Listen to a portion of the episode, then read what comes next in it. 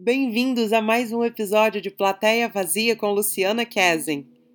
No primeiro episódio do ano, eu converso com Telmo Fernandes. Nossa, e que conversa! Acho que se eu tivesse mais tempo ainda ia estar tá escutando o Telmo falar. Que homem lindo, gente! E finalmente chegamos a 2021, né? E o que mudou? Nada. Os números de casos de Covid aumentam no país. Não temos vacina no Brasil e para completar a saga, eu entrei na estatística dos que pegaram essa doença. Até o presente momento, ainda estou aqui. Mesmo depois de febre, dor de cabeça, corpo pesado, tosse, falta de ar, posso dizer pelo menos que tive a sorte de conseguir melhorar sem precisar passar uma temporada dentro do hospital. Espero continuar assim. Fiquem agora com meu papo com o Telmo. Não, tô tranquilo. Tá bacana esse teu trabalho, hein, Luciana? Muito legal, hein? Essa interação, esse bate-papo é algo que tem me divertido bastante. Você falou que está fazendo ensaio online. É para uma peça online ou para um trabalho para futuramente ir para o palco? Vai ser o. Não, é, esse trabalho é o seguinte: é um trabalho chamado Hell Center. É um projeto que foi do Rodrigo Becker com a Luana Barbosa e do. Estou falando que eu estou meio tô variando. Maurício, Maurício Gibowski. São eles três, são, são os criadores, idealizadores. É baseado num espetáculo off-Broadway, que é bem que é itinerante, que é presencial e itinerante. Então, eles tiveram a ideia de adaptar para um, um, formato online, que é como se fossem atendentes de um. É, esses caras de, de. enfim, de net, plano de saúde, essa galera. Uma central de atendimento central de atendimento. Obrigado, amor. Você está sendo uma ombudsman maravilhosa. Você me corrigindo toda hora, adorando, cara. Tamo junto. Aí tem uma galera, cara, um elenco enorme, assim. Nós somos tipo 20 atores, tá? Uou! Andréa Dantas, tá? O Anderson Miller, Juliana Trevisol, uma, uma turma, assim, muito bacana. Cláudio Torres Gonzaga, tá? É uma galera muito grande mesmo, assim. E é divertida a história e ela é muito ousada, no sentido que a história se passa em três salas simultaneamente. O público escolhe em qual sala ele quer assistir. A história vai rolando, né? Então, assim, a, a, tem a sala dos atendentes, tem a sala de reunião e uma sala que é uma copa, onde os, esses atendentes se encontram. E é, é, elas rolam simultaneamente. Então, as cenas da sala dos atendentes continuam e eu estou fazendo a minha cena na sala de reunião. É muito legal. É muito interessante. Que mas, bacana, é o tipo é... de trabalho assim que eu gosto de ver três vezes. É, é, é, mó barato. Nesse sentido é mó agora. É um desafio tecnológico, né, meu amor? Porque você imagina uma turma enorme, três salas simultâneas, tendo que monitorar e tem coisa assim que é, a ideia é o seguinte, vai ser no Google Meet, né, como eu falei, a gente vai ter as janelas abertas aqui, vou ter as três salas abertas no e no site, né? No site não, no navegador. E o ideal é que seja o Firefox, que o Firefox permite que eu consiga mutar cada sala ah. é, separada. Então eu posso mutar os atendentes sem fechá-la e eu continuo fazendo a minha cena. Quando eu saio e volto com os atendentes, eu muto a minha sala da reunião e vou para lá. É, no, no, Google Chrome não dá para fazer, acho que só nem no Safari, acho que só dá para fazer no, no, no, Firefox isso. Vai requerer assim uma, uma é um tour de force, cara. Aí o, o diretor, né, o, ou o Rodrigo, o Maurício ou Luana vão falar: Temo, Temo, acelera aí que a gente vai para outra sala. Tipo assim, né? Para acabar tua cena aqui, tu tem que entrar na outra. A gente já é dia 25. Essa, você começou falando, você voltou, falou da Martins Pena, falou da época de escola. Você começou atuando na época de escola, desde adolescente, moleque. Como é que você começou esse interesse, assim? Eu comecei, eu sou da ilha, né? Eu sou ah. da ilha do governador eu comecei, eu fazia teatro na escola, minha escola tinha aula de teatro, e ali eu conheci, por acaso, né, isso foi uma coincidência muito feliz na minha vida, com um, um dos meus professores de teatro na escola, depois viria a ser meu professor, bem rapidamente, mas viria a ser meu professor na Martins Pena, que é o Iremar, né, o Iremar que legal. usou depois na... É, muito legal. Mas ele me deu aula há pouquinho tempo, que ele foi, na verdade, estava meio que tapando um buraco de um outro professor, depois ele voltou para a turma dele. E eu tinha uma professora também, a Jane, que me incentivou muito na época. E a Jane é um bom barato, porque hoje em dia, cara, ela vai assistir meus espetáculos, ela vai assistir tudo, é uma fofa, querida. Quando eu vejo a Jane, me dá uma alegria, assim, sabe? Me dá, eu fico muito emocionado toda vez que ela aparece para assistir um espetáculo. E ela me incentivou. Na época, aquela coisa de família, né, Lua? Eu sou filho único, cara. Meus hum. pais, porra, muita dificuldade. Meu velho... Vai, Thelminho! Vai, que lindo, Thelminho! Olha só, Thelminho tá fazendo alguma coisa. tipo isso. Que na, até hoje lá, cara, quando eu vou no bar, me chamam de Telminho, né? Porque meu pai é Telmo também. Então, sou, é, realmente, meu, meu pai nunca me chamou de Telminho, eu sempre Telmo Luiz, que é meu nome. Mas Telminho até hoje, até hoje, lá na rua, sou Telminho.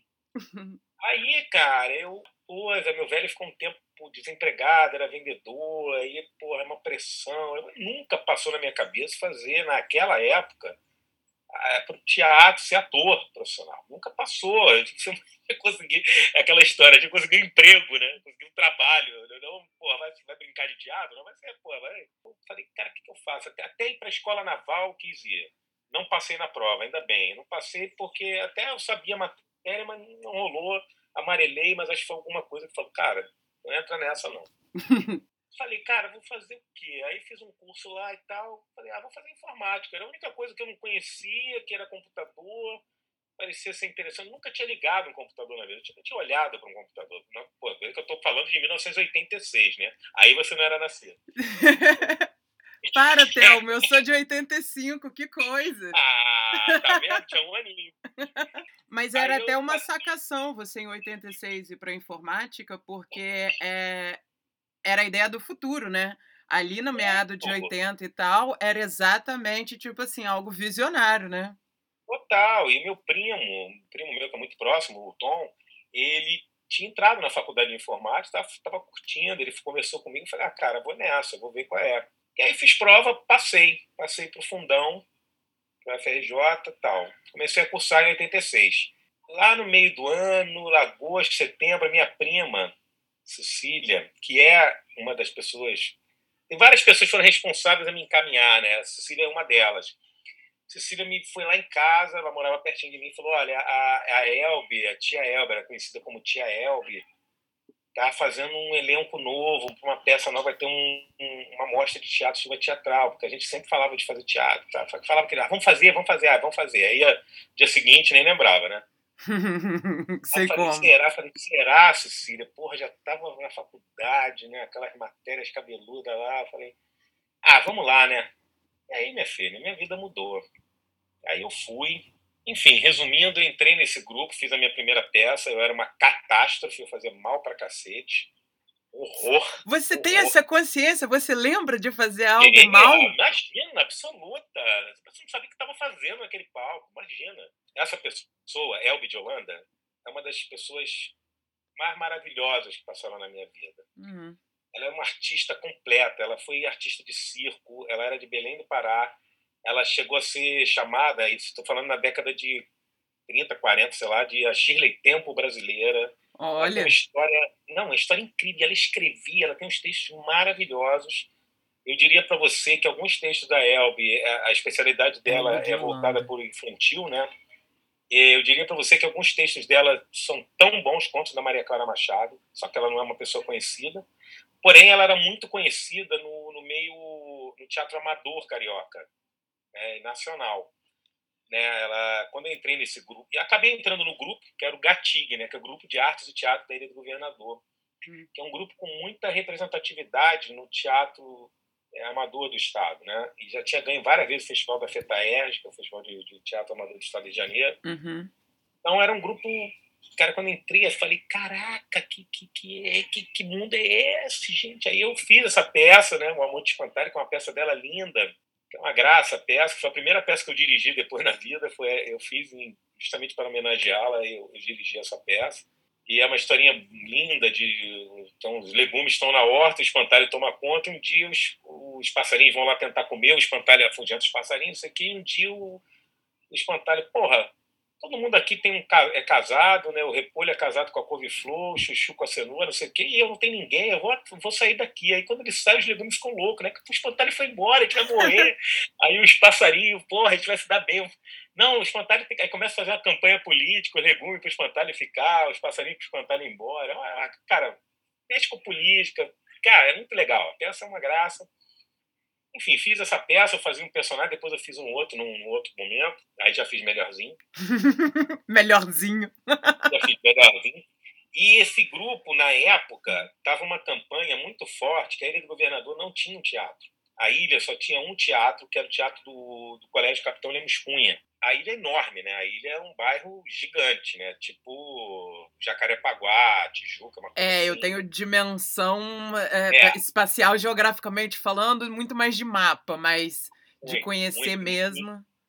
e muitos habitantes. Então tinha um colégio lá que era um teatro, tinha um, um teatro maravilhoso, de 800 lugares, esse teatro do Colégio Capitão Lemos Cunha, mas que não acontecia nada lá, eventualmente acontecia um show.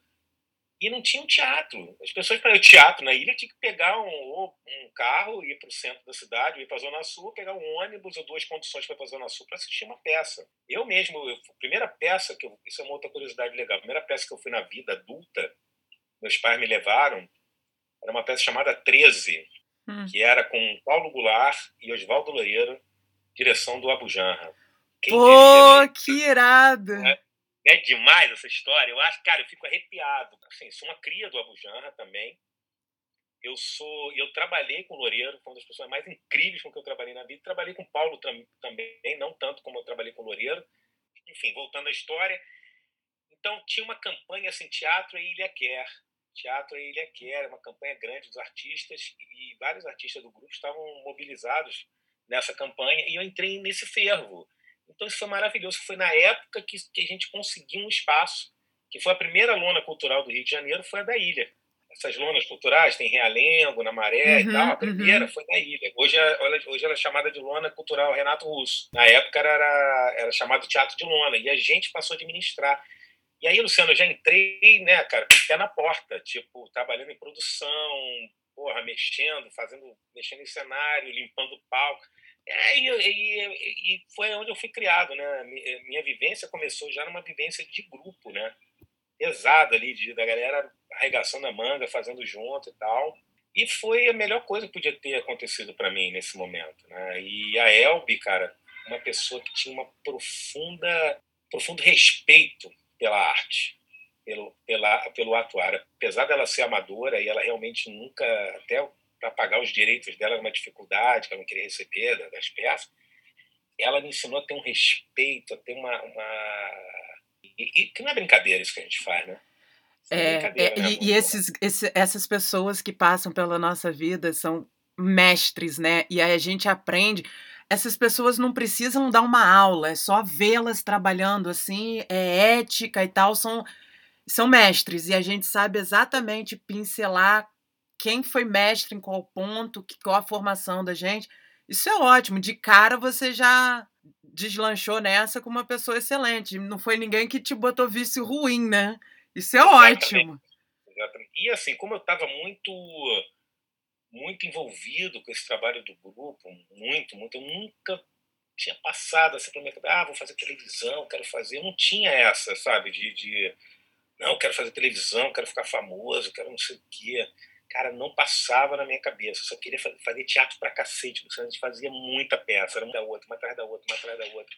A gente estava em cartaz, tinha que movimentar o teatro de lona, né? Tinha que movimentar aquilo, tinha, tinha sempre espetáculo, tinha sempre show, a gente organizava e ia para festival. E aí foi num desses festivais que me acendeu aqui um negócio. Né? Em 1987, 88, eu fui para um festival em São Mateus, no Espírito Santo, e eu ganhei um prêmio lá de ator revelação. Hum. Ah, ator coadjuvante, melhor ator coadjuvante, para uma peça da Elba chamada Ah, Se Eu Fosse Eu, fazer o Bobo da Corte. Aí se convenceu que estava melhor, que Aí sabia eu- fazer eu acho aquilo. Sim e tal. E aí foi que eu resolvi, em, nove... em 89, fazer prova para Martins Pena. Não passei no primeiro ano, porque a prova a Martins Pena tinha uma prova escrita. Se você passasse na escrita, você ia para a interpretação, e se você fosse selecionado na prova de interpretação, ia para a entrevista. Eu não passei na prova escrita, tinha que tirar seis. Eu tirei, sei lá, cinco, quatro, porque eu saí do ensaio da União da Ilha do... e fui direto fazer a prova, né? Eu, era louco pro carnaval, louco. Eu, tipo, eu tinha ido pro ensaio, fiquei a noite toda no ensaio, eu fui direto. Era óbvio que eu não ia passar. Aí fiz de novo a prova em, em 1990, aí passei. Fiz a prova escrita, passei, fiz a interpretação, que era um monólogo do Lopakini no Jardim das Cerejeiras. Ah. Ele fala do cerejal, é incrível, né? É maravilhoso, eu adoro Maravilhoso, maravilhoso. Uhum. Nesse meio tempo eu já tinha feito um curso livre, eu tinha feito um curso livre na Martins e fiquei completamente apaixonado pela escola. Amor, bota o celular no mudo. Ah, perdão. eu tô, tipo assim, é o que que é isso que tá aí? Eu agora reconheci, esse é o celular. celular. celular. aí eu já tinha feito, tinha me apaixonado pela escola e tal. E aí fiz e eu, porra, mutei. Gente, ele é, é rebelde. Ó, juro por Deus, aqui tá mutado, ó. Uau, e você fez informática, então, né? Ok, Não, bom eu- saber. É, eu, eu terminei, eu terminei, pra tu ver que não adiantou nada. Eu terminei a faculdade junto com a Martins Pena. Olha, mesmo ano. Aí, cara, eu fui, fui fazer entrevista, passei, né? Fui fazer entrevista completamente rouco, tinha perdido a voz completamente. Eu não tinha técnica nenhuma, sabe? não tinha técnica nenhuma, gritava que nem um louco, mas tinha muita emoção, tinha muita verdade e tal. Mas não tinha técnica, zero técnica. E aí a, a escola queria me reprovar porque teve um problema de um aluno que tinha tido um problema de, de calo nas cordas vocais no ano anterior, então eles ficaram com medo de me aprovar. Aí o, Aí alguém falou, o Anselmo Vasconcelos era o diretor? Eu falei, porra, você vai deixar embora o cara que tirou a maior nota na prova de interpretação? Ele vai para Cal, vai para não sei aonde. Aí eles me aprovaram com a condição que eu teria que procurar uma fono. Primeiro fazer um, um exame para ver se eu tinha calo uau, que incrível essa preocupação da banca de tipo assim, de Foi saber. muito, né? É, poxa. Foi muito legal. Isso, e, cara, muita coisa me ajudou nesse sentido. E aí, por conta disso, eu encontrei um outro anjo da guarda na minha vida, que foi a Marília Costa, que é uma fonoaudióloga maravilhosa, professora também, por indicação da Rose Gonçalves. A Rose não podia me atender, a Rose era professora da escola, estava na banca, inclusive, ela me indicou a Marília. Marília, é que hoje em dia, cara, a gente realmente, eu, eu ainda bem, eu acho que eu tenho uma técnica que eu consigo, né? Mas até bem pouco tempo atrás, Marília, Marília me ajuda aí numa história e tal, ia lá procurá-la, e ela sempre solicita qualquer hora, qualquer momento que eu pedisse ajuda. Ela foi um anjo na minha vida. Marília me organizou tecnicamente, colocar minha voz, tudo. E, eu, e é impressionante que a coisa fica natural depois, né? A Isso é gente não ótimo. sabe respirar, né, Luciana? Isso que é verdade, né? A gente respira todo errado, né? Então, assim, ela me ensinou e, e aí você junta ansiedade, junta com uma série de coisas que vão contribuindo para isso. E é isso, menina. Entrei na escola, foi maravilhoso. Onde você vai ter oportunidade né, de fazer? Eu fiz na escola Sófocles, Shakespeare, Molière, Chekhov, Jorge Andrade. Onde é que você profissionalmente você consegue fazer uma- umas coisas? Porque a escola tinha mais pena, tinha uma coisa de fazer é, uma montagem por período na época do Anselmo, né? Isso era muito legal. Então a gente, pô, eu fiz o é, Antígona, eu fiz é, as, as Artimanhas de Escapino, A Tempestade de Shakespeare, é, As Três Irmãs e O Sumidouro. E dentro dessas peças todas que eu fiz lá, fora que eu fiz como experimento de aluno nosso que a gente fazia, eu tive a oportunidade de fazer quatro protagonistas. Então, assim, foi um. Para mim, foi um crescimento, foi um desenvolvimento. Eu tenho, tenho muito carinho pela escola, eu devo muito a Martins Pena. Muita. E, é, inclusive, tenho encontrado pessoas que são meus amigos e trabalham comigo. Tá ouvindo avião, né?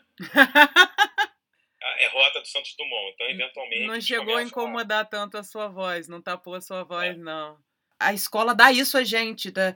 às vezes até fora um pouco da idade, a gente faz coisas que, que tipo assim, não é para você estar fazendo próspero com 20 anos, né? Mas você tem a oportunidade de fazer, você tá aí tem aquele desconto, você tá na escola, vai fundo. Pô, mas mesmo, mesmo no teatro profissionalmente, o teatro é, é infinito. Tem, É, tem eu- essa que não? possibilidade. Por que eu não posso fazer um Hamlet qualquer dia desse? Quem sabe? De repente eu consigo. Mas Hamlet é tranquilo, inclusive a, a Patrícia Silon que fez há um tempo atrás o Hamlet. A montagem que ela fez do armazém foi. Poxa, e daí uma mina fazendo Hamlet? É. Maravilhoso assistir. É, exatamente. Vai, vai fundo, é.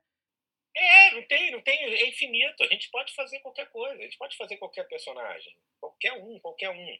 Teatro não pode ter essa marra, não pode ter essa marra. Eu acho que é uma discussão é, bem pertinente, bem interessante. Várias coisas estão sendo discutidas hoje pela questão né, de, de da, da questão de gênero, a questão né, da, da, de raça, se você, por exemplo, se eu posso ou não fazer um personagem negro, se o negro pode ou não fazer um personagem. Cara, eu acho que o teatro ele é infinito. Acho que ele permite qualquer coisa. O radicalismo não tem lugar, né? Eu acho que o radicalismo não tem lugar na arte, não pode ter. Eu acho que esse que é o grande problema.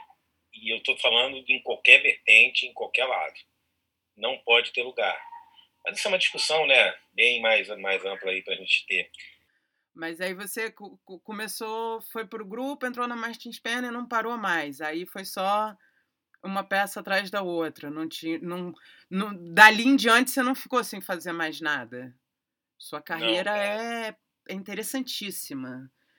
Óbvio que pela minha idade eu não tenho como conhecer sua carreira desde o começo. Eu conheço coisas mais para frente, né? Mas é, as suas escolhas são sempre ótimas. Eu adoro ah, quando eu tô assistindo alguma coisa como Gilda Lúcio Bode, que de repente eu tipo assim, olha, acabou de ficar melhor ainda do que já estava, porque o Thelma apareceu. Mas, tipo, como não fazer gota d'água? Se se apresenta para você, você quer fazer qualquer papel em gota d'água, porque é tudo muito bom, e você fez. Entendeu? E, e aí você também entra numa cantando, você foi começar a cantar exatamente na Martins Pena, no grupo de teatro? Começou essa do tipo, se assim, você se viu cantando, foi qual foi atrás dessa? É, isso é, isso é uma, uma, uma boa história.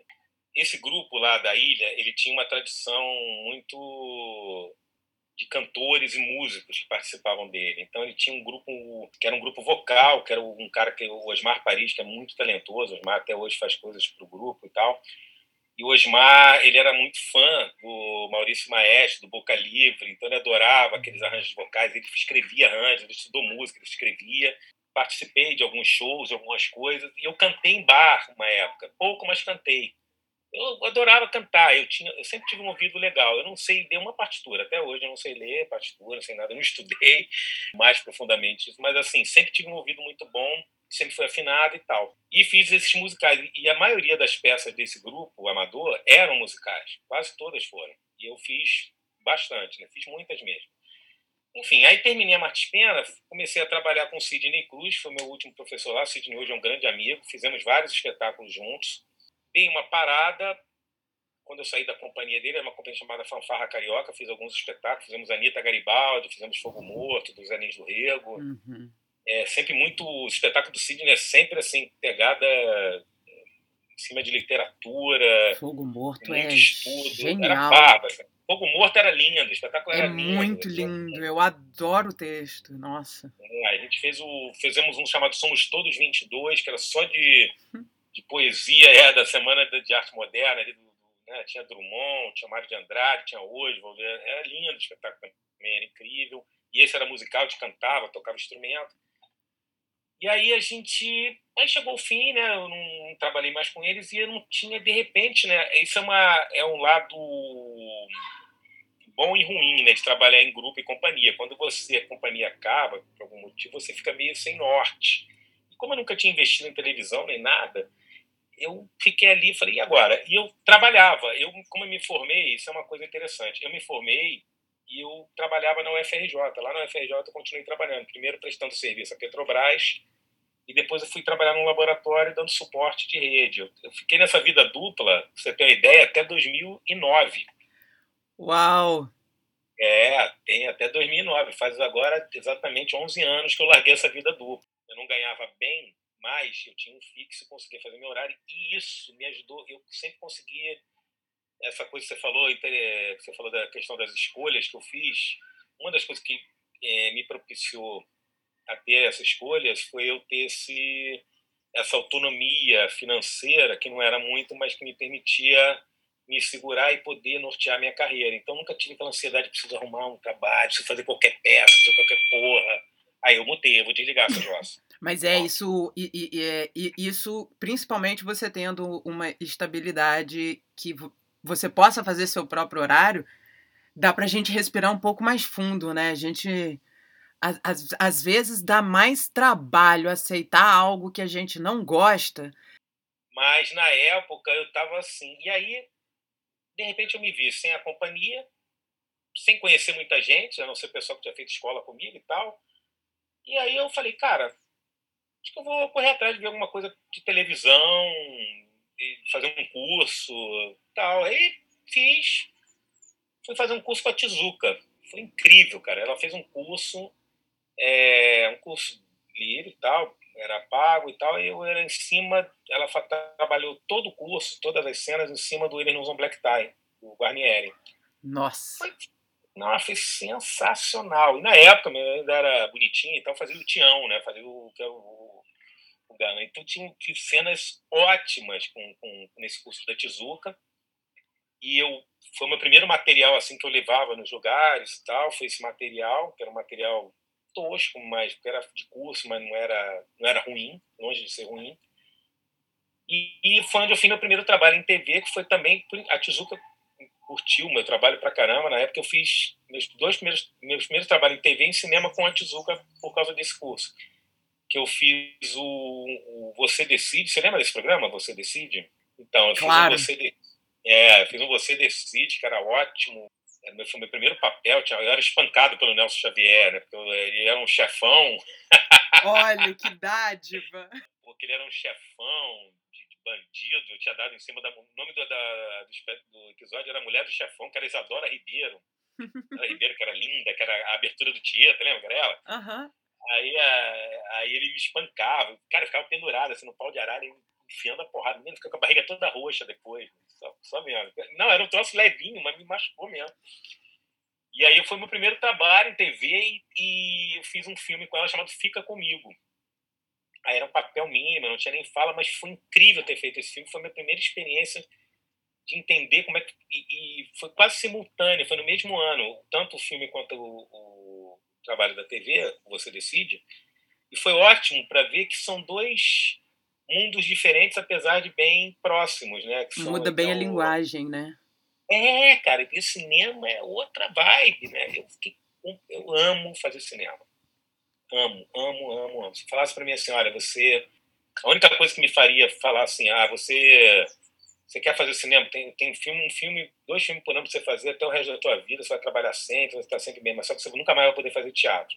Acho que a única coisa que me faria realmente parar de fazer teatro seria só fazer cinema porque eu amo fazer cinema, adoro. Foi, uma coisa assim, tipo amor à primeira vista. Eu, eu, eu, eu, adoro ficar esperando, não tem problema nenhum em ficar esperando. Tenho, não sofro, adoro ver a movimentação, adoro ver o que está acontecendo. Eu sou. E aquilo foi, foi incrível que dois universos tão próximos e ao mesmo tempo tão distantes, né? Que é a TV e o cinema. Hoje nem tanto. Hoje nem tanto. Acho que cada vez mais a principalmente acho que com o advento do streaming e tal, e, e do apuro técnico também, né, da, da TV em relação a alguns trabalhos, você vê um, você pode ver as séries, né, as séries do Vila Marina, Globo, nossa, são incríveis, né? você está vendo um filme, né, por causa do, do apuro. O, o próprio episódio, o, aliás, os dois que as Fernandas fizeram, né, do, do Amor e Sorte, eu considerei aquilo filmes. Ah, qualquer trabalho do. do 50 do né? minutos do Andrucha é. dirigindo as Fernandas, você viu? Isso é um filme lindo, você chora mais de uma eu, vez. Eu, ia chegar lá, porque o Andrucha é um cara ímpar na minha vida também. Um cara oh. que eu amo trabalhar, um cara que a gente é muito parceiro e eu quero estar sempre junto dele, porque ele é. Ele é incrível. Ele é incrível. O Sob Pressão, o que é o Sob Pressão? O que é a série? Entendeu? Eu fiz um episódio Sob Pressão na terceira temporada que é um, é, são são três blocos, três planos sequência. É cinema, pô. A gente faz cinema. A galera, do, a turma do Andrus, o pessoal que trabalha com ele, é, é de cinema. É todo mundo de cinema. É o Lula, é o Yang, é, é uma galera. Tive contato com esse universo, eu estou falando lá de 1995, por aí. Logo depois disso, rolou uma história, que aí vai chegar na coisa do musical, né? De um diretor que estava vindo para o Rio, um amigo, o Rogério Freitas e o Evandro Melo, atores, na época eles eram casados, e a gente ficou muito amigo e tal. E eles falaram: tá vindo um diretor, Vital Santos, está vindo para o Rio, vai fazer um espetáculo aqui que chama Concerto para Virgulino Sem Orquestra. É um espetáculo que fez um maior sucesso lá em Recife. E ele está vindo para o Rio, vai, vai fazer um elenco todo novo, vai ser o André Vale, vai fazer o Virgulino. Ah, já só tem três pessoas no elenco escolhidas: o André Vale, a Cibele Larrama e a Sandra Pera. Eram os três atores que tinham escolhido. O resto tudo ia ser teste. Falei, porra, eu, cara, mas é musical, caramba, nunca só fiz musical no amador e tal. Aí fui fazer o teste, cara, passei. Passei, peguei um, um personagem que era ótimo, tinha dois solos incríveis. E fizemos esse espetáculo, isso foi em 95 também, foi em 95, no Teatro Dulcina. Olha quanta coisa aproximando, né? Dulcina, não sei o quê. E quem era o assistente de direção do Vital? Vital, parênteses, Vital já faleceu. Vital Santos era um autor e diretor pernambucano. Trabalhos incríveis. É, e entre esses trabalhos estava o Virgulino. Né? O conceito da Virgulino Sem Orquestra, a gente faz um paralelo da vida de Virgulino com Jesus Cristo, como se fosse o Virgulino fazendo a Via Cruz. As músicas eram uma porrada, Luciana. Cada música linda, cada espetáculo é, brasileiro demais, sabe? Muito ali, né? a carga do Nordeste. É, era lindo o espetáculo, era lindo. E muitas coisas aconteceram nesse espetáculo, né? Primeiro foi minha primeira, realmente, minha primeira incursão no musical e eram músicas difíceis. A, a direção musical era do Romero, Romero Andrade, que é o homônimo de um outro Romero Andrade, que é o mais famoso. Romero era muito talentoso. E vários encontros é, mudaram a minha vida nesse trabalho.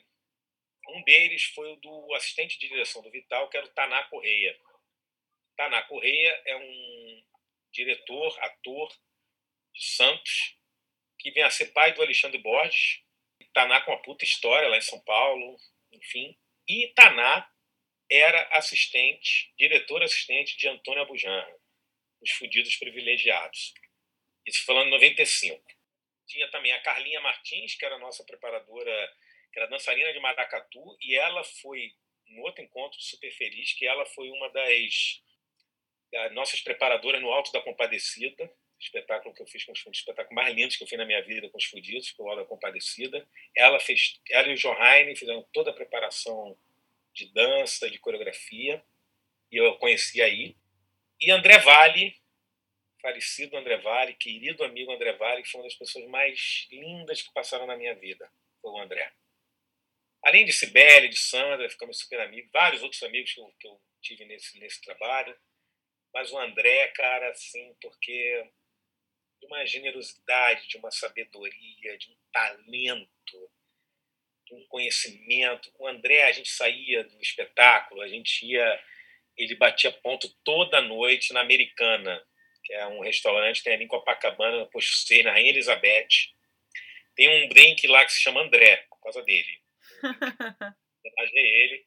E a gente ia lá toda. Cara, eu ficava ali horas ouvindo o André contar a história uma generosidade. A minha primeira direção foi uma leitura dramatizada, e já depois lá nos Fudidos, no ciclo do Brecht, que a gente leu todas as peças do Brecht no ano de 98, eu convidei para fazer protagonista da minha leitura, que é a pescaria, e ele topou imediatamente.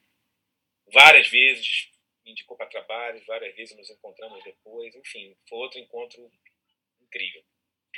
Esse trabalho, é, na última semana de temporada, nós fizemos espetáculo na quinta, era de quinta a domingo. Quando chegamos na sexta, a produtora tinha tirado o espetáculo de cartaz, tinha levado o dinheiro embora, roubou todo mundo e foi embora. Tirou a peça de cartaz. Uau! olha só, minha, olha quanta história. Isso Caraca! É, tá Chegamos lá para fazer a peça na sexta, não tinha mais peça. Tinha tirado tudo, não tinha cenário. O cenário ocupava todo, deixou as cadeiras. Tinha, a, as fileiras tinham que ser arrancadas para botar um, um, queijo no meio da plateia. As cadeiras ficaram arrancadas, simplesmente se picou. Levou, foi, cara, foi uma cagada monumental na época. Caraca! Eu, é, não, surreal, surreal. E aí, de repente, me vi desempregado de novo ali.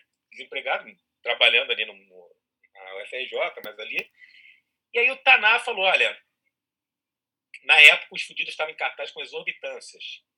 Uhum. É, que era um espetáculo. Você ouviu falar desse espetáculo? Já ouvi falar, não cheguei a assistir, não. Era incrível. A Rose deve ter te falado. A Rose falou, não falou? Eu, eu, eu gosto do, dos pedidos, eu já procurei muito, já fui atrás, é. eu gosto de ver, de saber.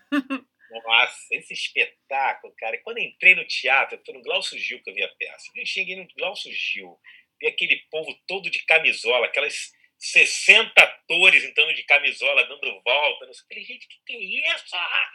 Que, que porra é essa? E falando aqueles textos maravilhosos, aqueles textos incríveis, sem, sem nexo, porque não tinha uma ligação entre um e outro, eram textos, né? Era, era uma colagem você vendo atores do naipe ali, né? Porra, tinha Beth Goulart, tinha Luiz Carlos Arutin, e fora meus colegas que estão hoje, trabalham, que trabalham comigo até hoje, né? Rose, Guta, João Fonseca, essa turma toda já estava lá. Eu falei, gente, que, que é isso? Eu quero isso e tal. E aí o, Taná curtiu muito meu trabalho na época do, e falou, olha, o Abujan tá, tá fazendo um novo elenco, isso Está fazendo um novo elenco para fazer um espetáculo no ano que vem, na obra do Nelson Rodrigues e tal. Vamos lá. Quero te apresentar ele e tal. Aí eu fui na Casa de Espanha. Luciana, cheguei lá, vi até umas 300 pessoas. Não estou exagerando, não. Nunca vi tanta gente. Aí eu fui embora. Falei, cara, vai embora. Foi, aí o depositário me chamou de novo, falando: agora ele vai fazer, tem menos gente, vamos lá. E aí o Claudinho Tiso, que está na companhia até hoje, falou, Fitel, vai, vai rolar, acho que vão selecionar, agora vai ter menos gente, vamos lá, Isabela Leal também. Aí eu falei, ah, vamos lá. Aí o Taná falou, olha, eu vou fazer uma cena, um conto chamado Pouco Amor Não É Amor. Você vai estar... Na... O que, que a ia fazer? Era um espetáculo, depois se transformou num espetáculo que é bom em segredo é melhor em público. Foi o primeiro trabalho que eu fiz na companhia e era um que estreia no Dulcina. A gente estava, os fudidos estavam ocupando o Teatro Dulcina, quando começou a ocupação do Teatro Dulcina. Ficaram lá um bom tempo. É, ficamos até 91, ou 91, até 2001. Tinha o certo Hamlet, a primeira peça dos fudidos foi no Dulcina, mas não tinha uma ocupação do Dulcina. Ali passou a ser uma ocupação mesmo. Uhum. Eram trechos da obra não teatral do Nelson, toda vários trechos dos livros e das crônicas do Nelson e ia ter a encenação do Homem Proibido, que é um romance dele, o Homem Proibido ia ser entremeado por essas cenas. Então, uma das cenas, e aí o Abujan ia, a gente ia levantar as cenas, o Abujan ia selecionar quais cenas iam ficar, quais iam sair do espetáculo. E aí o Taná falou, olha, para apresentar para ele, se você entrar em três, quatro cenas, ele vai sair cortando tudo, que ele vai enjoar, ele vai ficar de saco cheio, não vai querer. Então faz só a minha. Falei, tá bom. Aí fiz só do Taná, do Taná entrou. E aí, depois o Abujan, aí ele me colocou em mais duas cenas. Nesse meio tempo, o João é, fez a adaptação do casamento, do romance Casamento. Olha como, é, como, como, são, como são as histórias. Fez a adaptação do casamento e o casamento ia ser uma ceninha no meio dessas do, Homem Proibido. Só que o João ficou tão empolgado com a adaptação que ele foi escrevendo o romance inteiro, a peça inteira. Então ele fez a peça inteira. E me chamou para fazer, chamou o Guta, chamou uma turma e foi apresentar para Bujanra falou assim: Abujan, eu quero te mostrar, só que a gente não quer fazer como uma cena, a gente quer fazer como um espetáculo alternativo. Tipo, a peça do Que é Bom em Segredo fica de quinta a domingo, a gente faz o casamento segunda e terça. A gente tinha do cinema. Aí o Abujan viu, adorou, falou: tá bom.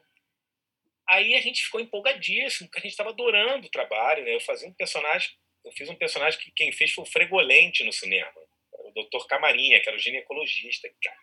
Eu, um dia me ah, perguntaram assim, Sei. Como é que você fez? Como é que você aquele personagem tão velho, tão diferente de você? Fácil, eu copiei tudo do Fregolente. Como sou diferente dele, deu tudo certo. O Fregolente era tão brilhante, tão maravilhoso. Eu contei isso pra Luciana Fregolente, que é a sobrinha neta dele, né? Depois a gente trabalhou junto no Cilada, eu contei essa história, ela adorou. Um dia a gente estava. Olha como são as coisas. Né? Um dia a gente estava lá no planetário, tomando um chopp. Pessoal da, do, do, elenco, né? A gente tinha. Tinha no aniversário, tinha aquele bar ali do planetário. Aí falamos assim: vem cá, a já, já foi no Festival de Curitiba? Não. Ah, vamos, vamos mandar o projeto do casamento tal. Aí a Guta, aí eu conheço a Lúcia Camargo, que era uma das curadoras, não sei o quê. Nasceu ali, menina, mandamos o projeto. O casamento foi selecionado para Curitiba. O, o Grace ia fazer o, o, protagonista, que era o Sabino. O Grace não pôde fazer. O João assumiu, então o João co-dirigiu o espetáculo junto com a Bujanra e fazia o protagonista. Fomos para Curitiba, fizemos na Ópera de Arame, 1.500 pessoas, lotado, e a peça foi um estouro, sucesso, o maior sucesso da minha vida. Uma das maiores emoções da minha vida foi aquela estreia do casamento no Festival de Curitiba, na Ópera de Arame.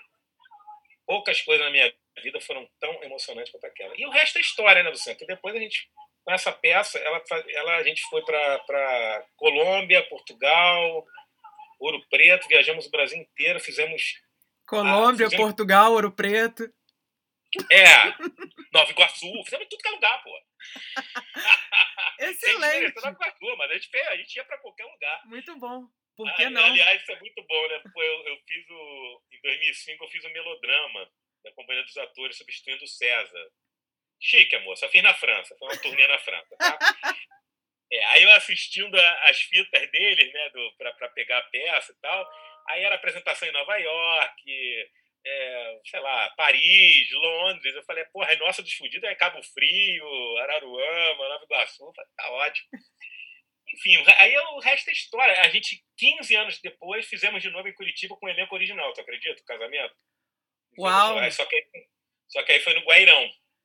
Um estouro, e daí começa realmente a minha com o casamento, né? O que é bom em segredo, apesar de ter sido a primeira peça, o casamento foi a grande é, mola propulsora desses fudidos que estão juntos hoje. O casamento é que, que uniu essa galera. É um ponto de virada ali, né? Que, que define mais o grupo como um grupo. Eu acho, eu acho que eu, eu tenho muito orgulho de ter feito parte dessa história. Eu me sinto muito privilegiado de ter trabalhado com a Bujarra, de ter aprendido e bebido da sabedoria daquele homem. É, é um gênio era um gênio. Como assim? assim muita, eu, eu tenho impregnado em mim várias é, abujanrices que a gente chamava, né? É, coisas que ele me ensinou que vão ficar para a vida, né? O rigor com a palavra, o rigor com o gesto, tudo, coisas que, que, que ficaram o, internamente. O, o rigor mim. com a palavra é muito bom. Eu não cheguei a assistir a montagem brasileira. Ironicamente, eu estava em Nova York nessa época e assistir a montagem de lá. O Estranho Caso do Cachorro Morto, você fez. Uhum. Como que foi? Eu, eu tava fora do. numa época fora e tal. E quando eu fiquei sabendo, eu falei assim, gente, eles montaram isso, isso é genial. Que, co, como é que foi essa montagem, essa tradução tão rápida, montagem, o desenvolver? Porque tem um rigor da palavra ali, não só pelo, pela condição do protagonista, mas todo o texto como é feito. Conta para mim, como é que foi entrar nessa? Porque é, é uma escolha. Parabéns. É, quem dirigiu, quem dirigiu foi o Moacir Góes. Era um projeto do Moacir.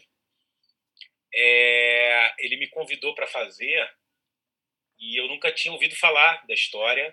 Eu sabia muito pouco, muito pouco mesmo do, do universo do, é, da síndrome de Asperger, de, todo, de todos os os espectros do autismo, não sabia absolutamente quase nada. E ele me deu o livro para ler. Eu devorei o livro, o livro é incrível, né? É, é, parece que realmente foi escrito por, alguém que tem um Asperger. É uma coisa assim, é muito impressionante. Eu falei, gente, que história foda. E era para fazer o pai. O pai tinha tanta camada que eu falei, porra, que personagem é esse? Que coisa linda esse pai, que coisa maravilhosa. E eu ali é, a peça a gente fez em 2000. Eu não me lembro, é muita, eu já, já fiz muita coisa, cara, então é realmente difícil. Deve ter sido não... 2013, 2014. Por aí, exatamente, foi é. 2014. Foi 2014. Então, meu filho estava com sete anos. Então, a, esse lugar do pai, né, cara, que, que isso. Depois eu vou falar do Gota d'Água, que foi uma. que eu quero comentar um pouco, que foi uma, uma outra virada na minha vida é, eu ali naquele lugar de pai, com, com um filho que não tinha, um filho saudável, um filho sem maiores problemas, a não ser os problemas normais de uma criança, e tendo que me colocar naquele lugar e entender aquela situação. Daquele pai. Eu li o livro, falei, liguei para o Moacir, falei, cara, vambora, quero fazer muito e tal. E ele foi muito, muito, muito fiel ao livro. A adaptação ele não quis, ele não quis inventar muito. Ele se manteve muito fiel ao livro, que é uma dificuldade também. Eu acho que o espetáculo, no final das contas, teve muito mais mérito que, do que demérito. Eu acho que teve algumas coisas é, que não funcionaram muito bem. Eu acho que a opção por um cenário, é, o cenário era muito abstrato. Então, essa opção por esse, esse cenário abstrato funcionava muito para algumas cenas, algumas situações um, do Christopher e não funcionava tanto para outros momentos, era difícil fazer às vezes uma ligação das cenas, mas acho que o grande mérito, o grande mérito desse trabalho foi a direção do Moacir, a direção dos atores. Ele foi muito feliz na direção dos atores, foi muito feliz. E foi muito feliz na escolha do elenco. Ele ia dividir, quem ia fazer o Christopher, seria uma, iam dividir, dois atores iam dividir, que seria o Rafael Canedo, era o Gabriel Leone e o Rafa Canedo que iam dividir o papel. E o Gabriel estava num momento assim da carreira, começando a pintar as coisas pela TV, e o, e o Gabriel não estava conseguindo se dedicar naquele momento ali, no início dos ensaios. E o Rafa, ao contrário, estava, meu amor, matando um leão por dia. Era papel da vida dele. Ele estava assim, era, era, é um era papel, papel excelente. né? Dele. A Silvinha Buarque fazia a mãe. Foi um dos papéis mais difíceis da minha vida. Mas foi um dos mais prazerosos também. Pelo que a carga que ele carregava, a dedicação daquele homem. É um pouco. Eu falei, cara, eu quero ser um pai assim. Eu queria pegar aquelas virtudes e jogar para minha vida. E eu comecei, a, a gente tinha palestras com, com vários famílias, com vários pais, com situação de, de Asperger com, e também com médicos. Tivemos um com Messina, que foi até Paulo Messina, que foi até candidato a prefeito agora. Ele tem um, dois filhos com autismo e, hum. e é hum. aquele autismo mais barra pesada, né? E ele conversou muito com a gente. O, o, a grande transformação foi quando o espetáculo estreou, né? Porque aí as famílias começaram a assistir o espetáculo. Várias. Ô, Luciana, eu sou amigo até hoje de uma autora, Andréa Viviana Talman, que é uma pessoa incrível, que ela tem um filho com, com Asperger, que tem hoje, acho que 19 anos, 20 anos, e ela escreve, e ela começou a... a ela se inteirou no assunto, na pesquisa, ela escreve, desde que ele tinha, acho que 4 ou 5 anos, ela escreve, são sempre temas ligados ao time, ligados a abuso infantil.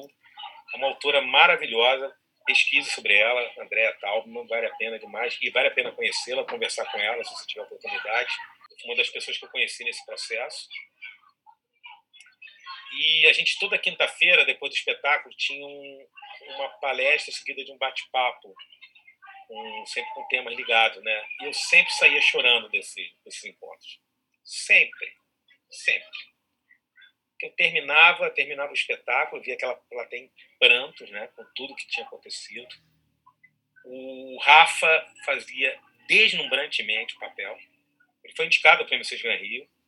Uhum. E acho, na minha opinião, me lembro dos outros trabalhos, mas eu, achava na época que ele merecia ter ganho. Ele foi uma entrega, ele entendeu aquele personagem, ele conseguiu se apropriar, se apoderar daquele personagem é, é, engraçado isso, né? Eu tenho, alguma, tenho algumas histórias assim na minha vida de, de, de, espetáculos que acabaram durando pouco, tiveram apenas uma temporada, que foi o caso do Estranho Caso do Cachorro Morto, mas que me marcam profundamente para a vida. O Estranho Caso do Cachorro Morto é um deles, o Não Sobre Roxinóis é um outro espetáculo que também só teve uma temporada e me marcou profundamente. Sem dúvida, foi um dos melhores trabalhos da minha vida, como construção geral do espetáculo, mas também meu pessoal. É, e o Estranho Caso Cachorro Morto foi um desses trabalhos. Foi um desses trabalhos, sem dúvida. Uma pena ele ter tido só uma temporada, uma pena. Mudou, mudou, viraram várias chaves. Nossa, na, na é, é, é, nem imagino. Aliás, só imagino o que, que pode ter sido, né? Mas ter noção, realmente, você ia falar de, de, de Gota d'Água, que mudou bastante também. Fala comigo. Foi, Gota d'Água. Só atropelando um pouquinho para chegar lá, teve essa fase, os fudidos e tal, e aí continuei querendo fazer musical depois, né? E aí, na época, teve a história da, da Ópera do Malandro. Nossa! Eu ia falar depois dessa. Você prefere falar depois? Eu falo depois. Não, não, fala a ordem que você quiser. É porque nessa eu tá. tava na primeira fileira chorando, tipo assim, pela emoção de estar na ópera do malandro, entendeu? Inclusive pela minha idade, de poder ver uma montagem tão genial. Nossa. Era muito legal, era muito, era muito. E eu tinha, eu estava lá com os fudidos trabalhando, a gente tava, fizemos vários trabalhos incríveis, fizemos o Alto da Compadecida, que foi o primeiro grande protagonista na companhia, que fazia o João Grilo, né? E era um musical também, com as músicas do, do, do Eduardo Krieger e do Marco Abujan, que eram fantástica. O cara, o Alto era demais. Você não viu, né? Não, essa não. Cara, era demais. O Alto era foda. O Alto era, olha... Eu só me mudei para o Rio em 2006. Eu cheguei a ver tudo no timing, mas é, eu era tipo assim, eu era adolescente, fui ao Rio com a minha família, entendeu? Aí a Entendi. gente foi, pegamos a temporada no Café Pequeno, que eu fiquei assim, que incrível! Ah, você viu no Café Pequeno, que Essas maneiro. pessoas, uau, esse texto! esse texto era demais. Nossa. Então, a gente, cara, a gente produzia uma peça atrás da outra. A gente fez o casamento, 97, 96, que é bom em segredo, 97 casamento, 98 alto. E aí fizemos o ciclo completo de leituras da obra do Brecht. A gente conseguiu o primeiro grande patrocínio nosso lá, foi o projeto Cena Aberta. Montamos a Resistível Ascensão de Arturo Ui, em que eu substituí o Paulo Altana, que é uma outra história bárbara da minha vida, né? É, substituí o homem. Tira o chapéuzinho para você. Aí, em 99, fizemos tudo no time e tal. Aí, fazendo as coisas, fazendo as coisas, pintar, comecei a trabalhar, fazer vários trabalhos. Aí, começou a pintar coisa em televisão também, em cinema, comecei a fazer as coisas em paralelo. E aí, nós saímos do Dulcine em 2001, mas continuamos produzindo, fazendo coisas. E eu comecei a trabalhar também com outros diretores, vários espetáculos e tal. E aí, eu estava fazendo uma peça chamada Santo Elvis, que era uma peça que foi dirigida pelo Thierry Femoru e por Jacques Vincent, que era um francês. Thierry é belga, mora aqui no Brasil, mora aqui no Rio. Grande amigo, Thierry. E era eu, Gilberto Gavron, que Suzana Saldanha. Essa peça tem uma história incrível. Nós estreamos no Rio Cena Contemporânea, fizemos uma pequena temporada na Aliança Francesa, uma turnê no Nordeste, uma turnê na França. Aí nunca mais fizemos. É histórias lindas, assim, né, que eu gosto. Hum nessa turnê do Nordeste, eu, eu li uma, uma reportagem que o Charles e o Cláudio iam fazer a Ópera do Malandro, que iam estrear no Carlos Gomes, não sei o quê. Eu falei, cara, eu preciso fazer um musical, quero fazer um musical com esses caras. O Charles veio do, dos Fudidos, né? O Charles era ator dos Fudidos, o Charles fez o cenário figurino, fez o cenário não, fez o, fez o figurino da, do casamento, era ator, fazia exorbitâncias e tal. E eu tinha visto aquele espetáculo Paul Porter, eu tinha amado espetáculo Paul Porter que eles dirigiram na época. E eu queria fazer um musical, eu queria fazer. Aí eu liguei pro Charles, mandei a mensagem, liguei, não me lembro. Falei, Charles, eu não sei como é que tá, não sei se você está fazendo teste, eu queria muito fazer, eu topo fazer até coro, eu faço qualquer coisa, que eu queria fazer. Eu vi, ficou empolgado e ele me deu um papel do Philip Morris, que era um dos malandros da turma do Max. E aí, Luciana, eu comecei a ensaiar e eu vi que eu ia ser infeliz fazendo coro. Percebi que não valia o sacrifício. E era uma questão muito minha pessoal de, de, do jogo que não acontecia, não por causa dos outros atores, acho que era um pouco por minha causa, de uma maneira de não entender. Apesar de eu propunha muita coisa, eles estavam adorando, a Tininha, que era assistente, amava depois da segunda semana de ensaio, eu falei, Charles, desculpa, cara, não, não tô feliz, acho que não é legal, desculpa. E aí eu saí, acho que eles, na época, ficaram chateados e tal, mas tudo bem, morreu. Aí passaram-se dois meses e pouco e tal, e aí eu fui convidado para fazer uma peça chamada Caso da Rua ao Lado, que era com Luiz Fernando Guimarães, com Otávio Miller, tinha uma atriz, agora não lembro quem era, e eu... Aí topei, né? Fechei, fechei tudo, fechei cachê, não sei o que, blá, blá, blá. Isso eu me lembro como se fosse hoje. Primeiro dia de ensaio, seria o primeiro dia de ensaio do, do caso da Rua ao Lado, aqui em Laranjeira, que pertinho de casa, foi almoçar, até num restaurante vegetariano. São coisas que não acontecem na minha vida. Comer restaurante vegetariano. Estava lá, estava num processo de emagrecer e tal. E aí recebo um telefonema, celular, Tininha. Aí, Tininha, assistente Charles. Faltava é, a, isso era uma terça-feira, a peça, a ópera ia estrear oficialmente no sábado. Na terça, a peça ia estrear no sábado. Ela me liga, aí eu falei, oi Tininha, tudo bom? Ela, oi Fofite, eu não chamo Fofite. Você está sentado? Eu falei, tô. Você quer fazer a ópera, fazer Geni? Na semana anterior, o Sandro Christopher, querido, querido, querido, tinha tido um infarto. E ele ia fazer Geni não ia conseguir estrear. Não ia conseguir estrear. O Cláudio Botelho, é, que era fazer a co-direção com o Charles, vou tirar aqui que estou com gelo aqui no, no joelho, Isso tudo vai entrar no podcast. Tô com o joelho, joelho inchadinho. Tô tirando aqui, já tá tempo demais, tô até nem sentindo mais a perna. Aí.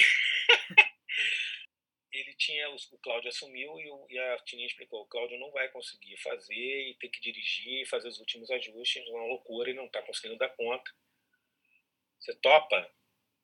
Eu, caraca, falei, topo. Então vem, encontra a gente no Carlos Gomes, tal hora, não sei o que, papapá. Fui pro Carlos Gomes, essa cabeça. Nessa época eu tava, ainda trabalhava lá na FRJ, só que eu estava de férias eu tinha me separado do meu casamento anterior, estava solteiro, morava sozinho, estava de férias. Estou dizendo isso porque essas coisas contribuíram para eu conseguir fazer. É, para imersão total, né? Exatamente. Bom, fui para o teatro, cheguei lá, falei com todo mundo, não sei o quê. Fui experimentar o figurino. O figurino deu todo em mim. Zero ajuste. Luciana, uma loucura isso. Tudo, tudo. Terno, todos os ternos, certinho né? A calça, sem fazer bainha, nada, sapato perfeito, sem machucar, não sei o que, babá. Me deram um texto, fui ensaiar no palco as duas cenas grandes da Geni, que é a primeira e a última, que é a cena da canção. Eu sabia a canção quase toda de cor, sabia ela de cor, sabia ela de cor do disco do, da ópera do Malandro original, do, né, do disco original, da montagem original. Que fica no inconsciente nacional como metade das músicas de Chico Buarque, a gente sabe a letra, Exato. né? Exato. Só que, como era uma, uma, uma, letra que foi censurada na época por conta da ditadura, eles voltaram com alguns trechos que não tinham no original. Então eu tive que decorar esses trechos. Mudava. Tinha um, um outro trecho lá. Fui lá, ensaiei, o texto na mão, fiz as marcas, não sei o quê, e cantei a música insegura, né? Porque eu tinha chegado ali, quando eu vi aquela, aquela orquestra no fosso, eu falei, caralho. Aí cantei lá tal. Aí o, o, o Cláudio falou: tá bom, mas tem, tem, que mudar, tem que ver a coisa da letra. Amanhã você faz um trabalho com a Verney, com a Alexandra Verney, que era fazer a, a preparação e para poder o ensaio. Aí tá, aí o chat falou, olha, fica na plateia, nas cenas que você já ensaiou, você entra e faz com o texto na mão, que eles iam fazer um passadão, todo mundo de figurinha no escambau. E nas cenas que você não ensaiou, a, a Paulinha Sandrone, que era a direção, faz no teu lugar para você ver as marcas e tal. Terça-feira, Menina, quando eles fizeram a cena de abertura, que entrava o Rony Marruda com aquele vozeirão. E, o malandro na praça outra vez. E a minha Lília Valente. Aquele chapéu aquela, no aquela chão. Mulher. Amor, eu falei assim, porra, o que, que eu tô fazendo aqui? tô fudido. Aí, bicho, começou. Aí entrei, fiz as cenas, não sei o que, papapá. É, acabou, aí amanhã, no dia seguinte, aí, só para você ter uma ideia, isso era terça. Na quarta ia ter um ensaio aberto que estaria na plateia algumas pessoas. Tava Miguel Falabella, estaria na plateia, não sei quem, mais alguém da família do Chico. Tinha assim, umas pessoas. Na quinta tinha um espetáculo para o Clube do Assinante do Globo, na sexta para um outro patrocinador espetáculo fechado e sábado estreia para convidados, críticos de Cambal. Isso era terça. Cheguei em casa, tipo duas da manhã, ainda meio, né? Nisso, nesse meio tempo, eu liguei para a produção, falei com o Luiz Fernando Guimarães, o Luiz Fernando era produtor, falei, Luiz, aconteceu isso, isso. Claro, vai lá fazer. Luiz, fofo, foi, né? depois assisti o espetáculo e tal. E o João entrou no meu lugar na peça, João Fonseca. Ele até pediu para indicar alguém, indiquei o João, e o Otávio, foi o Otávio indicou também o João. Cheguei duas da manhã, comi alguma coisa, fui dormir. Acordei às seis, botei despertador e decorando texto. Inteiro decorando, decorando, decorando, decorando, decorando, decorando. Que às quatro horas tinha ensaio com a Vernei no Maitá. Três, duas horas, três horas da tarde, tá o texto decorado já. Texto decorado. Fui para o ensaio de música, ensaiei com ela, peguei a parte, não sei o quê. À noite, espetáculo lá para as pessoas assistirem. Os trechos da música que eu ainda não tinha decorado, a Paulinha ficou com uma dália no fosso, assim, para mim. E aí eu lia e fazia. Bom, Quarta, quinta e sexta fiz o espetáculo. Aí sábado, menina, estreia. Foi outra das maiores emoções da minha vida. Citei da, da ópera, né? Uma, da, ópera, da ópera de arame, com casamento. E essa... Eu botei um caco nesse dia, porque eu estava tão... que ficou o espetáculo inteiro e assumiu o Chaves falou, adorei, fica, não sei o quê. Que a Geni tinha que falar assim, desculpa. O Chaves falou, desculpa, Geni.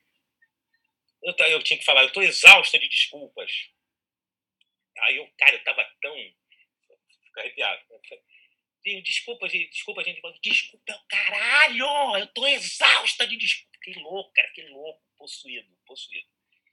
Foi um estouro. Foi é um, um personagem que tem cara de possuir mesmo. Não, é um personagem. Ele é lindo, personagem lindo da porra. Porra, apaixonado. Ele faz o que faz por amor, tudo por amor. É uma coisa de louco. O Cláudio, antes da peça começar, falou: temos aqui um ator, um herói que pegou esse papel em dois dias, não sei o que, tá estreando aqui junto com os outros, falou meu nome e tal. Eu fui muito aplaudido, muito aplaudido. Bárbara fez uma crítica maravilhosa falando do meu trabalho, que parecia que eu tinha ensaiado três meses com os outros atores. E uma semana depois, eu recebi um buquê de flores no teatro. Chegou um buquê lindo para você, Thelma. Vai lá ver, não sei o quê. Peguei o cartão, era de Bibi Ferreira, tinha ido na estreia. Nossa! É foda. E ela falou assim: parabéns pelo trabalho lindo e corajoso de Geni. Eu tenho esse cartão. é foda. Uau! E depois você ainda faz gota d'água. Isso. E aí. Eu acho que Gota d'Água não é uma peça só do Chico Buarque e do Paulo Pontes. É Chico Buarque, Paulo Pontes e Bibi. Não tem como não ser, né? Eu acho, eu acho brilhante, cara. É brilhante, né? Eu acho Gota d'Água, como dramaturgia, talvez de, de, de, espetáculos musicais nacionais, seja a melhor dramaturgia que nós temos em termos de, de, de musical. A carpintaria do texto, tudo bem que vem, vem a partir de uma puta peça, né, como ideia, mas enfim, mas é, as rimas, cuidado, como a história é conduzida, os personagens. E eu sou muito, olha, Luciano, eu sou daquele assim, que é do homem, o bicho não come. Acho que a Ópera do Malandro é um exemplo, e Gota d'Água é outro exemplo. Eu não ia fazer Gota d'Água. Tem uma outra peça também que aconteceu a mesma coisa, que eu vou contar depois. Que fez muito sucesso e tal. O que, que aconteceu? Meu filho, isso, em final de 2006, meu filho nasceu em maio de 2007, João. O, meu filho é João, aí o João Fonseca me ligou final de 2006, falou assim: olha, a gente vai fazer uma leitura, Thelma, tô te, tô te ligando, a gente vai fazer uma leitura do Gota d'Água, que a Isabela Bicalha vai produzir, vai montar, eu vou dirigir. E a gente não fechou o elenco ainda, mas eu queria fazer uma leitura. Você pode quebrar um galho e ler para mim? E pediu para eu ler o Egeu, Mestre Egeu. Que se lembra que aquele personagem mais velho, quem fez foi o Luca, né? O Luca de Castro. Falei, claro, João, com o maior prazer. Fui fazer a leitura, a Isabela Lenda Joana, o Hernani Moraes Lio Creonte, o Jazão não era não era o Lute ainda não, o Jazão foi outra pessoa que leu. Acho que quem leu no, no foi o Pablo Sanabio. O Pablo era um dos produtores. O Pablo hoje é um, um ator né, super estabelecido e tal, e Pablo na época era produtor. Olha quem eram os produtores, Pablo Sanabio e Júlia Rabelo. a Júlia era produtora do espetáculo. Aí eu li o Egeu, Isabela adorou minha leitura, todo, todo mundo da produção gostou e o falou: olha, o povo adorou tua leitura, você toparia fazer o Egeu, eu sei que é um personagem mais velho que você, mas a gente faz uma adaptação, não sei o quê. Eu falei, ué, João, pô, com o maior prazer, tô querendo trabalhar mesmo, meu filho vai nascer, tava nessa vibe. Ainda trabalhava na FRJ, mas olha só, eu amo o Creonte, cara. Eu fiz, eu fiz prova para Martins Pena quando fiz o curso livre, eu fiz o Creonte, o monólogo da cadeira, você dedicou até hoje, né? Porque se, o, se um dia vagar o Creonte. O monólogo Olha, da cadeira, o formato da, da, bunda. Aqui, rapaz, alguém falou para te dizer que é uma cadeira. Aí eu falei, pô, se por acaso rolar, brinquei, falei brincando mesmo, falei assim, coração aberto e tal. Era, tava, aí, maio, nasceu meu filho e tal Aí João, meu filho estava com tipo um mês, nem um mês. João me liga. Oi, amado, vamos começar a ensaiar a gota d'água. Opa, maravilha. Tá, aí ele falou assim: tá pronto para fazer o creonte? Falei, como assim? Não, o Hernani não pôde fazer, não topou, não sei porquê, não, e aí a gente conversei com a Isabela, ela ficou preocupada por causa da, da tua idade, mas não, falei que não pode ficar, falei para ela ficar tranquila, não sei o quê.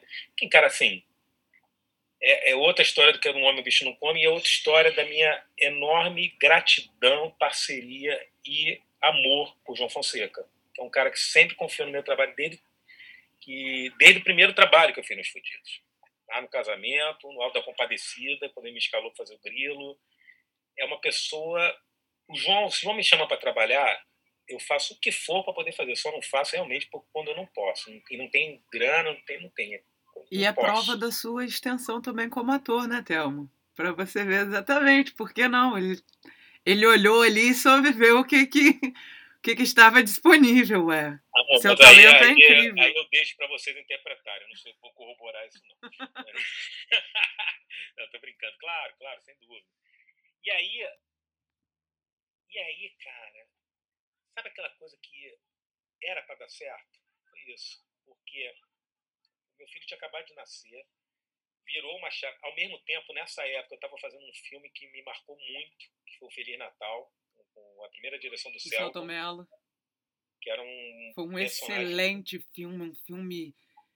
Lindo dark, filme, né, cara? um filme lindo. Eu, filme... eu acho o filme, eu já falei isso para ele, eu acho o filme foda. Eu acho que se tem alguma coisa que você pode falar, eu comentei isso já com o Celton, que é, ele não fez concessão nenhuma. Então ele realmente não fez concessão de, de, de, tempo, de corte. Ele botou o que ele queria colocar, o que ele queria falar.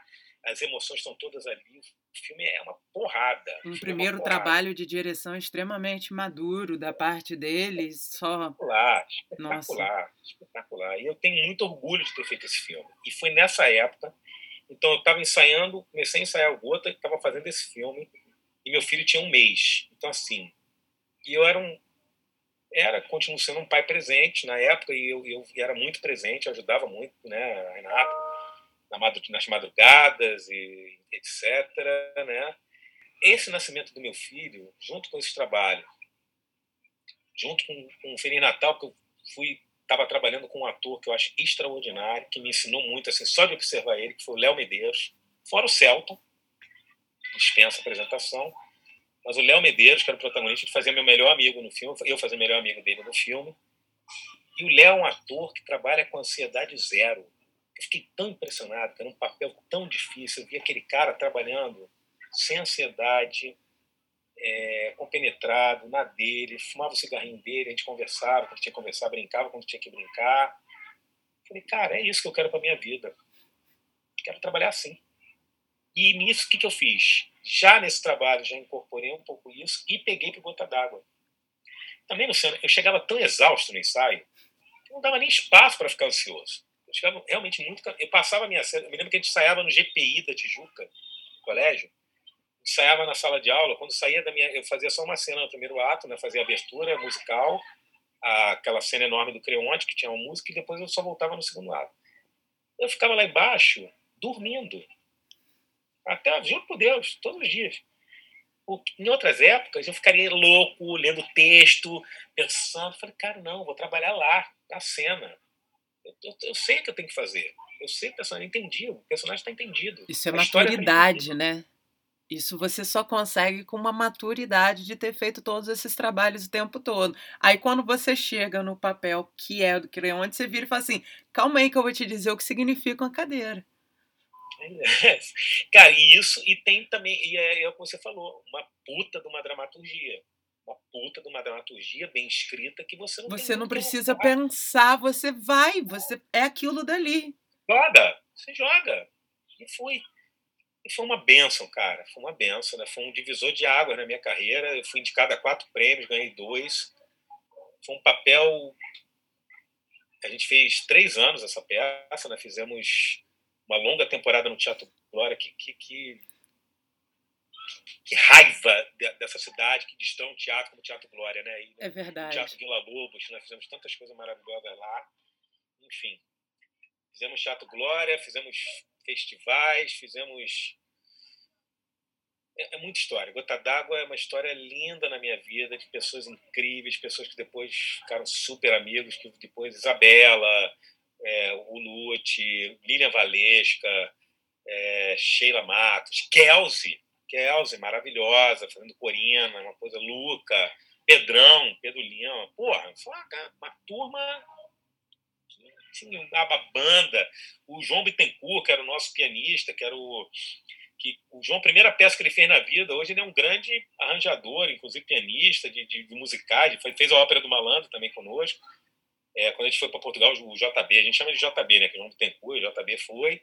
E a primeira peça, sabe qual foi a primeira peça que ele fez na vida? Hum. Tudo no time. Olha.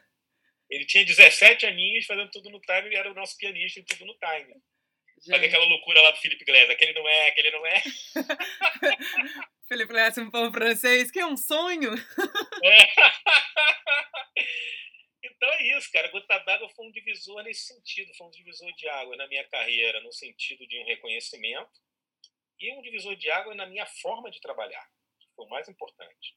Mais importante que o reconhecimento profissional, que não, que não claro que é muito importante. Mas, e daí eu passei a trabalhar sempre assim, isso me ajudou muito, sabe? Muito, muito, muito. Gota d'água nesse sentido. Garanto que você usou muito dessa calma quando você fez Tom e Vinícius, né? Porque o Vinícius. Calma aí, se o mundo tá acabando, meu copo de uísque tá pela metade, eu tô parado. Tom e Vinícius. É aquela outra história do que é o do Homem Bicho Não Come. Eu saí do Gota. O Gota tinha feito. A gente tinha. A minha última temporada no Gota foi no, no Cine Veneza, depois virou uns. Né, foi onde eu assisti. Você, assistiu, você assistiu comigo lá ou foi com o Claudinho? Não, Claudinho, eu assisti não... com você. Ah, tá. É, ali eu só fiz duas semanas. Ali eu só fiz duas semanas de sair porque eu tava para estrear o Tom e Vinícius. Uhum. Tom e Vinícius. Como é que eu fui parar em Tom e Vinícius? É, o Cerrado, o projeto era do Cerrado. Querido parceiro. Pessoa das pessoas mais loucas que eu já trabalhei na vida e mais querida também. Marcelo Cerrado. Amo. Amo muito, muito. Adoro Marcelo. E Marcelo estava produzindo para fazer o Tom Jobim e já quem estava, se eu não me engano, inicialmente era o Otávio Miller. Eu já herdei alguns papéis do Otávio, assim, na, na vida. E o Otávio não pôde fazer. E aí tentaram outro ator, a família não topou, a família do Vinícius. Oh. A Suzana, né? A Suzana, que, que, que era a pessoa. Lembraram de mim, Daniel Hess, é, Daniel, o Josemar e tal, filho Telmo, Telmo Fernandes e tal. Marcelo levou a Suzana para assistir Gota d'Água no Teatro no Glória. Aí, segundo Marcelo me falou, foi assim, jeito Marcelo de dizer, acabou o primeiro ato, Suzana virou para ele e falou assim, é ele. E foi, levantou, foi embora, não assistiu o segundo. Era só para eu vir só para dizer isso, tá bom, tchau. E aí, cara, fazer Vinícius de Moraes, outro privilégio na minha vida. Eu me lembro que quando eu fui selecionado, eu fechei e tal para fazer e tudo mais, é, a Suzana marcou uma reunião comigo, lá na VM Produções, né? E eu fui lá conversar, eu fiquei uma hora e meia conversando com a Suzana. A Suzana, é, ela me falando, eles tinham muita, ela principalmente, mas as filhas e, e a família, muita preocupação com essa coisa do poetinha, o sentido pejorativo do poetinha. É, o tempo todo ela fazia questão de falar é, da grandeza, do grande poeta que era Vinícius, não só no sentido da, da, criação da poesia, da beleza da poesia, como do apuro linguístico, vamos dizer assim. Nossa! Entendeu? E aí, cara, me lembro, tem até, eu tô olhando aqui agora, tô vendo vários livros que ela me passou. Assim, o Orfeu, com toda a discografia, toda a obra poética do Vinícius, tem tudo isso aqui. E ela botou assim, ia me dando as coisas, e a gente conversando, o que, que você sabe? Ah, eu sei muito pouco, eu, tô, eu, quero, preciso me alimentar realmente, não sei o quê. E ela me passou um filme, cara, do Vinícius em Família. Agora, mas o, o, e foi um processo muito difícil. Muito, não, não pela construção em si, que foi muito prazeroso para mim, mas por quê? Havia um texto do Flávio Marinho e, e o elenco foi selecionado a partir desse texto. Então, assim, foi pensado uma atriz para fazer a Nara Leão, foi pensado um ator para fazer o Newton Mendonça, foi pensado um ator para fazer personagem X. O texto do Flávio não ficou legal. Nós fizemos uma primeira leitura com o elenco, com a equipe com a família. E a família não aprovou. Não aprovou o texto, não aprovou o texto. Eu acho que eu tenho críticas em relação ao texto. Eu acho que. Quer dizer, eu acho que era um texto que funcionava em termos de entretenimento, mas é, ia totalmente contra o do que queria, do que a família queria estabelecer. Entendeu? Então, o Flávio saiu do projeto e teve que criar um texto novo, do zero. E aí convidou-se a Daniela Pereira de Carvalho, Nossa. E, que é maravilhosa, a Dani é maravilhosa. Ela é. E, e o Eucanaã Ferraz, que é um intelectual, poeta, estudiosíssimo de Vinícius, conhecedor profundo da obra de Vinícius. E partiu-se de, um, de um texto do zero. Uns atores tinham sido escolhidos para fazer um papel que estava em outro texto, que não existia mais, e nem sabia se esses personagens iam existir. Então, teve que lidar, teve também que se lidar com essa insatisfação que era complicado. E acabou que o novo texto ficou muito em cima realmente do Tom Vinícius, com poucos personagens periféricos. Com outros personagens. Tinha outros personagens, mas não tinha tanto. E foi um processo difícil nesse sentido, mas assim, como é, musicalmente era muito poderoso, as músicas incríveis. E, cara, assim, eu e Marcelo. As discussões entre o Tom e Vinícius, do que cada um queria e por que, que ia para fora, que não ia, qual a ideia de se virar, de se dobrar, de não, de ter reconhecimento, que não importa, eu não quero saber. Eu acho. Nossa, eu achei que foi exatamente um texto muito potente. E isso só foi possível porque é, nós entramos numa. Principalmente eu e Marcelo, a gente entrou numa. Eu Marcelo com o Daniel, junto com os autores. Falei, cara, se a gente não vestir a camisa aqui, não se abraçar e ajudá-los, não vai acontecer. Então, cara, assim, foi um puta trabalho de pesquisa. Isso eu falo para você.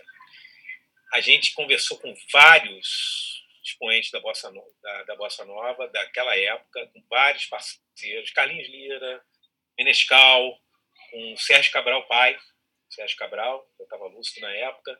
Billy Blanco foi uma das coisas mais emocionantes da minha vida que eu já vi. Billy Blanco, já bem velhinho, foi conversar com a gente. E ele falando do encontro, primeiro encontro dele com o Tom, que o, o Tom foi generoso com ele numa situação. Ele começou a contar essa história. Acho que foi a primeira vez que ele teve uma música lançada, foi através do Tom Jobim, uma coisa assim. E ele, contando essa história pra gente, começou a chorar na hum. nossa frente, na sala. Então, assim, eu tive um encontro com as filhas no apartamento da Maria Lúcia Rangel. Cara, é assim, são, são histórias que eu guardo aqui na minha vida. Um dia eu vou sentar, contar para meu filho, que não tiver interesse em ouvir, meu neto, se um dia eu conhecer meu neto. Nós fomos para casa da Maria Lúcia Rangel, que era filha do Lúcio Rangel, que apresentou Tom ao Vinícius por, por conta do Orfeu. Quando eles se conheceram para fazer o Orfeu. Fomos nessa, nesse encontro, na casa da Maria Lúcia. Eu, Suzana de Moraes, Georgiana de Moraes, Luciana de Moraes, que eram irmãs do mesmo da mesma mãe, né? Uhum. E a Suzana era mais velha. E a Guilhermina Guinle, que fazia as mulheres do Vinícius no espetáculo. Lembra que a Guilhermina fazia, né? Uhum. Chegamos lá, a Maria Lúcia botou uma, uma bala em cima da mesa, cinco, cinco litros de uísque, acendeu um charrão desse tamanho. E eu, eu, eu, não, eu não sou não curto baseado, não sou maconheiro. Mas enfim, naquele dia, minha filha, vamos, bora! É, é, é de pesquisa, é só para pesquisa. Foi totalmente pesquisa. Luciana, esse dia eu saí dali fazendo, porra, entendi que é a dimensão desse homem. Ouvindo as filhas falando. Cara, elas choraram na minha frente, elas riram muito, elas brigaram entre si, elas se abraçaram, se amando profundamente, as irmãs. Isso a gente bebendo. Olha, eu teria que ficar aqui três dias para te contar tudo que foi falado naquele dia. Ó, oh, não me dá corda não que eu aceito ficar aqui três dias te ouvindo, hein? Nossa, a única filha não estava o filho, né, que era o Pedro, e a Maria também não estava. Eu me, me afeiçoei profundamente por elas, por todos eles. A, a Luciana, quando morreu, eu fiquei arrasado. Fiquei arrasado. Eu fui no, no enterro me marcou muito, assim. Me marcou muito pelas histórias, pela dimensão que tinha aquele homem, pela aquele pai que ao mesmo tempo era muito ausente por conta da, da, da boemia e tal, mas quando estava presente era absolutamente amoroso, absolutamente envolvente, sedutor pra caralho. Era aquele homem. Cara, assim, incrível. Eu me lembro até o da Luciana. Quer ver como o papai andava? Aqui, ela me mostrou. Eu ando igual o papai. Cara, assim, coisas íntimas é só uma coisinha. Eu ando igual a papai é ótimo. É muito bom. É, eu, eu fazia, fazia o andar, fazia o que ela me mostrou. E eu, isso me permitiu, cara, toda essa vivência, toda essa, essa coisa que a gente teve que ajudar na dramaturgia também, me permitiu fazer a construção. É sempre muito difícil fazer um personagem que já existiu e com essa dimensão, né, que todo mundo gosta tanto, como é o Vinícius, né, cara? Eu vivi um pouco isso com o Carlos Imperial também, mas em menos em uma dimensão menor. O Vinícius era muito, o alcance do Vinícius era muito inacreditável. As pessoas tinham verdadeira adoração por ele. E as pessoas que conviviam com ele, que, que da mesma turma, da época, eram loucas. Teve, cara, teve gente que assistiu o espetáculo dez vezes. Eu nasci assim. cinco anos depois de Vinícius morrer e eu tenho uma admiração incrível por ele. É, sabe? Não tem, não tem não, como não ter. Não tem como. Eu, nós viajamos no Brasil inteiro, tinha história. Eu fui em Belo Horizonte, quando acabou a peça. Uma senhora veio falar comigo: olha, eu já tinha assistido a peça lá no Rio de Janeiro, vim assistir aqui. Você sabe que Vinícius já tem uma poesia de Vinícius escrita na parede lá de casa. Eu falei: a senhora, hein? A Gilda Matoso foi a última mulher do Vinícius, né, das nove oficiais, casadas oficialmente. E eu eu a conheci, ela ficou emocionadíssima, a gente conversou pra caramba, até hoje a gente se fala. A Maria, a filha mais nova, ela assistiu o espetáculo e a Joana, ela é muito amiga da Joana Mota, que era a produtora, né, a Joana, que é muito, Joana é outra minha amiga, muito minha amiga. A Maria falou, a Maria só conseguiu falar comigo um mês depois. É muito foda, cara. Uau. Tá, tá... E, e, é isso que eu acho que é, que é isso é, na nossa profissão não tem preço, né, Luciana? A gente mexe com nos lugares a gente aí mexe. É, é da mesma né? a gente sabe porque a gente é mexido né a gente nunca sabe o que que vai mexer na gente a gente vai assistir uma peça vai assistir um filme um programa de televisão e tal e de repente leva aquela porrada sem nem perceber a gente tá. não sabe tanto quanto os outros ela conseguiu falar com você depois de um mês e todos os outros que nem conseguiram falar ou fal se é, expressar de uma certa forma tipo uau e é por isso que tu, por isso que, né, as figuras aí, os governantes, têm tanto medo da cultura, né, meu amor? É por causa dessas coisas. É por causa dessas coisas. Definitivamente.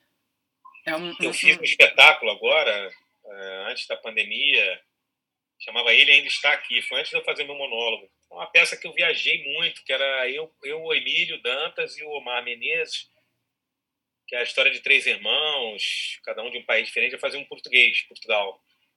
E tinha o Omar, ele é um ator que é angolano, e Emílio fazia o brasileiro, e a gente fomos a Angola, foi incrível, foi em 2019, fomos a Angola antes da, do problema todo. E nós fizemos uma. Viajamos o Brasil inteiro também com essa peça, fomos a Maceió. Lá em Maceió tinha um grupo que foi assistir o espetáculo que tinham viajado 450 quilômetros de ônibus, estudantes de teatro, uma cidade lá. Cara, aquilo tão lindo, tão emocionante, tão maravilhoso. Então, isso, cara, assim, como é que não interessa para essas pessoas que, que essa transformação aconteça? Não interessa, você vê que transforma.